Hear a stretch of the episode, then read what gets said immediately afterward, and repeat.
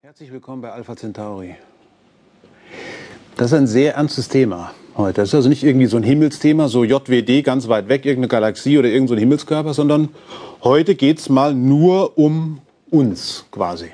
Also um die Lebewesen, die auf der Erde sich rumtreiben und die namentlich eben auch Einfluss haben könnten. Das wissen wir nicht so genau, aber die Anzeichen vermehren sich ja, einen Einfluss haben könnten darauf, wie sich das Klima auf unserem Planeten entwickelt. Es heißt ja immer, aus der Geschichte lernen. Ja? Die Fehler, die in der Geschichte gemacht worden sind, dass man daraus lernt für die Handlungen in der Zukunft.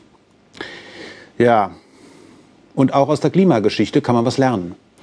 Die Standardfolklore war bis jetzt immer, der Mensch beeinflusst das Klima seit grob 200 Jahren durch Industrialisierung und die intensive, immer intensiver werdende Landwirtschaft.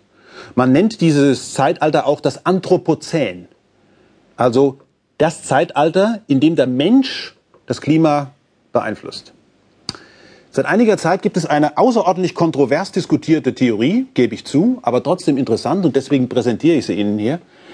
Die sagt, der Mensch hat schon vor 10.000 Jahren durch seine Handlungen das Klima beeinflusst und möglicherweise den Treibhauseffekt so geschürt, dass eine eigentlich hätte stattfindende Eiszeit nicht stattfand. Das, Kli äh, das Klima, sage ich schon, das Thema der heutigen Sendung ist Klimawandel vor 10.000 Jahren.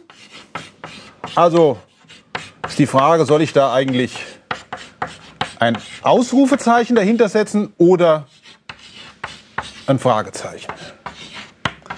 Vor 10.000 Jahren änderte sich nämlich etwas.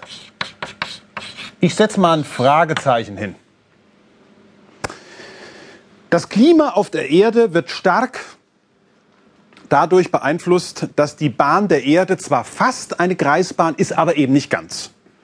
Und so gibt es verschiedene Faktoren, die immer wieder mal dazu führen, dass etwas weniger von der Sonnenleuchtkraft zur Erde kommt, als das normalerweise der Fall ist.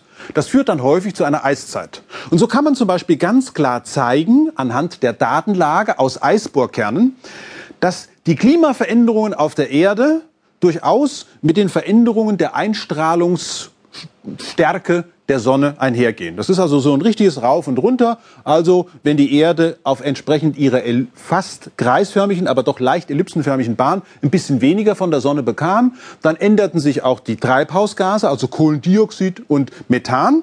Und das ging also richtig schön parallel. Ganz wunderbar. Seit ungefähr 500.000 Jahren, da kann man es richtig gut nachlesen in den Eisbohrkernen, da weiß man, es war tatsächlich eine 1 zu 1 Korrelation.